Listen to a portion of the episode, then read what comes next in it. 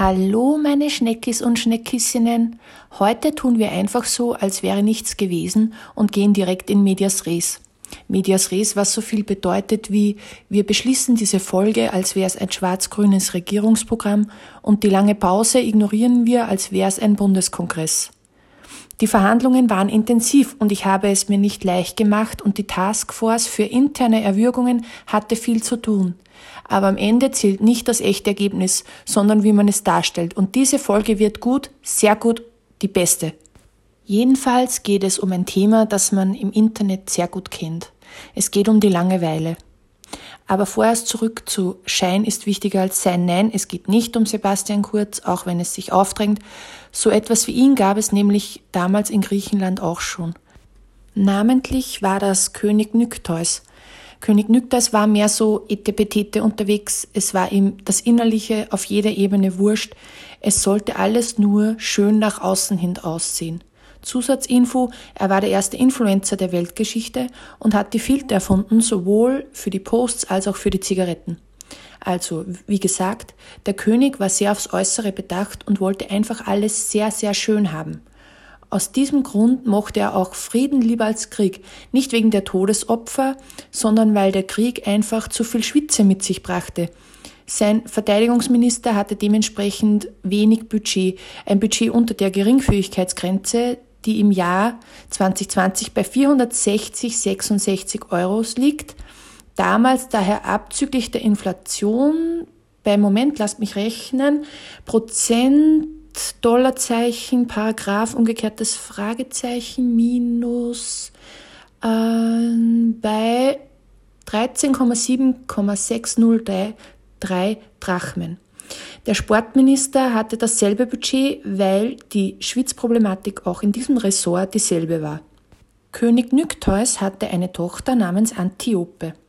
Sie war seine absolute Prinzessin, sein wunderschönes Mädchen. Hashtag Daddy's Girl. Sie wollte er zu seiner Nachfolgerin heranziehen und sie sollte sein Schönheitsideal nach seinem Tod weiterführen. Deswegen hatte sie nur das allerbeste Gewand an, zum Beispiel von H&M, die Designer Edition und nichts von C&A. Zu essen bekam sie nur die top leckere Trüffelsauce von Mackie mit Shrimps und alle ihre Pflegeprodukte enthielten die doppelte Menge an zerriebenen Käferextrakten. Und jetzt kommt das fadeste Ereignis im Leben einer jungen Frau.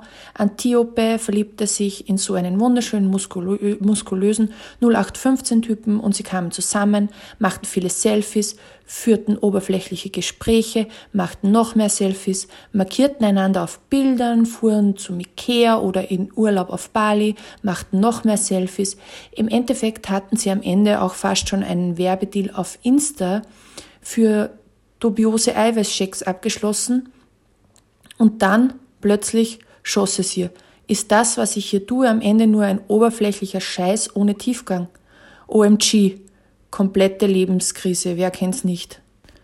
Und Antiope machte natürlich nicht sofort Schluss mit ihrem Freund, da wäre sie ja wieder alleine gewesen, das wollte sie nicht, sondern sie fing mit Yoga an, klar, logisch. Und sie ging auch viel im Wald in der Natur ähm, spazieren. Einerseits für coole Naturfotos, aber auch für tiefgründige Überlegungen anstellen, womit man dann die Naturfotos beschriften konnte. Und der Wald war so gar nicht das, was ihr schönheitsliebender Vater ihr immer beigebracht hatte. Der Wald war wild, chaotisch, dreckig und nicht das Gute dreckig, einfach nicht schön. Sie fand aber Gefallen am Imperfekten, am Ungeordneten und sie fühlte sich auch ein bisschen wie eine Rebellin dabei. Endlich Punk. Als sie also durch die Wälder strich und eine Lichtung betrat, sah Zeus, seines Zeichens Göttervater und Schwerenöter, von seinem ziemlich coolen Vintage Chaiselong herab ein Chaiselong ist so ein gemütliches Futon, wo man nicht liegt, nicht sitzt, sondern seitlich ähm, lehnt. Und von da aus erblickte er die schöne Antiope. Und wie immer, Zeus unterer Sexualbereich bestimmte von nun an die Geschichte.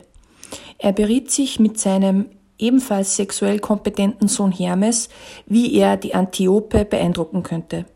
Und Hermes kannte sich mega mit umgekehrter Psychologie aus, das muss man ihm wirklich lassen, denn er riet Zeus, sei dreckig, diesmal das gute dreckig, sei verschwitzt, erober sie mit, ein, mit deiner Hässlichkeit.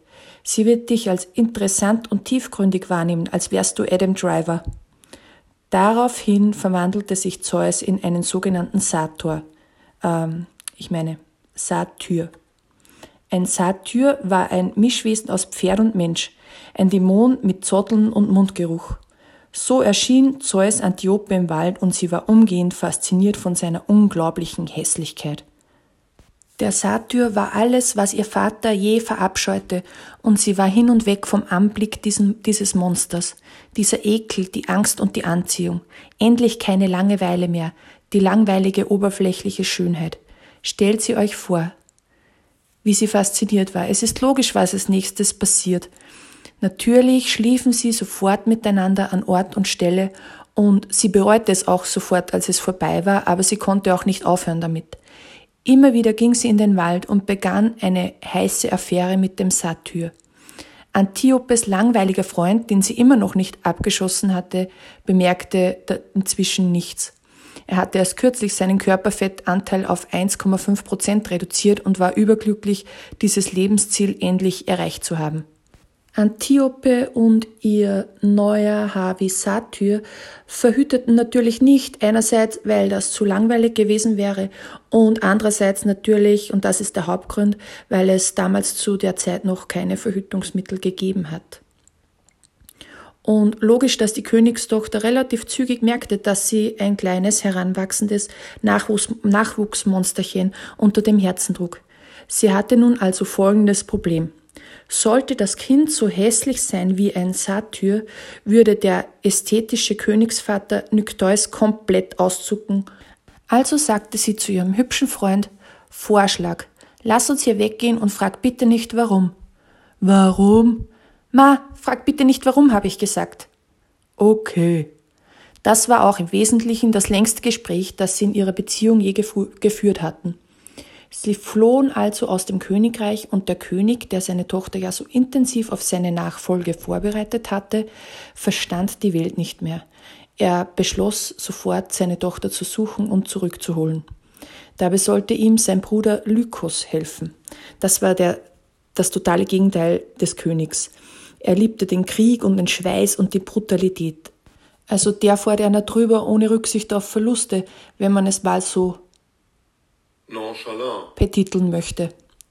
Die beiden Königsbrüder, also der Vater Nykteus und der Onkel Lykos, brachen also auf und fanden die schöne Antiope und ihren Freund relativ schnell, weil sie hatte all ihren Apps erlaubt, ihren aktuellen Standard zu verwenden. Es war ein dementsprechendes Kinderspiel für sie.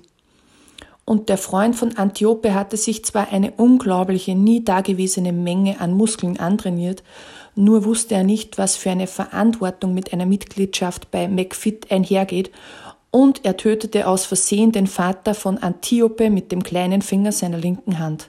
Oje. Und in diesem Moment lernte Antiope nach der Sexsache wieder eine neue, ebenso widersprüchliche Empfindung. Es war Leid. Sie trauerte um ihren Vater. Das tat ihr weh, aber es war auch interessant. Es beschäftigte sie. Es war nicht oberflächlich, wie sonst alles bisher in ihrem Leben, und sie wollte lieber noch mehr Leid spüren als die Langeweile. Und Onkel Lykos rächte den Tod seines Bruders natürlich, tötete Antiopes muskulösen Freund und nahm sie mit zu sich nach Hause.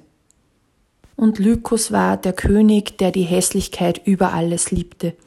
Da Antiope nun unter seiner Fuchtel stand, wollte er ihr, er ihr das jahrelang antrainierte Ästhetische und Schöne möglichst schnell austreiben und sie hässlich machen. Er fesselte sie und zwang sie, Kleidung von Etadi zu tragen. Er beschallte sie mit Musik von Kollega, mit den neuen Sachen, und sie musste sich die Serie The Witcher siebenmal hintereinander ansehen. Zu dem Zeitpunkt war sie hochschwanger und just als der Witcher wieder eine seiner wortreichen Reden hielt, gebar sie Zwillinge. Und ihre Befürchtung, ihre Kinder würden hässliche Dämonen sein, bestätigte sich nicht. Es waren zwei wunderschöne Jungens und sie sahen aus, als wären sie Models für Engadis. König Lykus trennte die Mutter von den Kindern umgehend. Er überließ die Babys ihrem Schicksal und Antiope lernte wieder eine neue Empfindung kennen, die alles andere als langweilig war. Es war der Schmerz über den Verlust ihrer Kinder. Und langsam dämmerte es ihr, vielleicht war Langeweile manchmal doch die bessere Alternative. Denn der Schmerz ließ sie zu einer richtig hässlichen Frau werden. Sie war nun die hässlichste Frau der Welt. Und sie sagte zu Lykus, ich bin sicher, du bist wirklich der grausamste Mensch der Welt. Lykus antwortete, ah, ah, der grausamste Mensch der Welt ist meine Frau Dürke. Ich führe dich zu ihr und du bist jetzt, ab jetzt ihre Dienerin. Dürke war tatsächlich ein Stück grausamer als Lykos, denn sie war Spezialistin für seelische Grausamkeit. Und was sind schon körperliche Schmerzen gegen die seelischen? Von nun an musste Antiope sich jeden Tag Geschichten von Dürke anhören, wie schlecht es den beiden Zwillingsbrüdern ging, ihren zwei kleinen Jungs, weil sie alleine ohne Mutter aufwachsen müssen. Und so wurde Antiope von Dirke täglich gequält über viele Jahre, ohne je zu erfahren, was wirklich die Wahrheit ist. Die Wahrheit war nämlich, dass ihre beiden Söhne von einem Hirten als die Seinen aufgezogen wurden. Sie hüteten also Zeit ihres Lebens Schafe und hatten nicht viel mehr. Sie wurden erwachsen und bald begannen sie die Qual ihres Lebens zu fühlen, die riesengroße, unerträgliche Qual, die sie von ihrer Mutter geerbt hatten, ohne sie je gekannt zu haben. Es quälte und lähmte sie unerträgliche Langeweile. So, meine Schneckis, die Geschichte ging noch weiter, aber ich finde das Ende an dieser Stelle perfekt, unperfekt und so gar nicht langweilig. Ihr könnt nachlesen, wie es weitergeht, wenn ihr wollt, oder ihr hofft auf eine Fortsetzung von mir. Baba!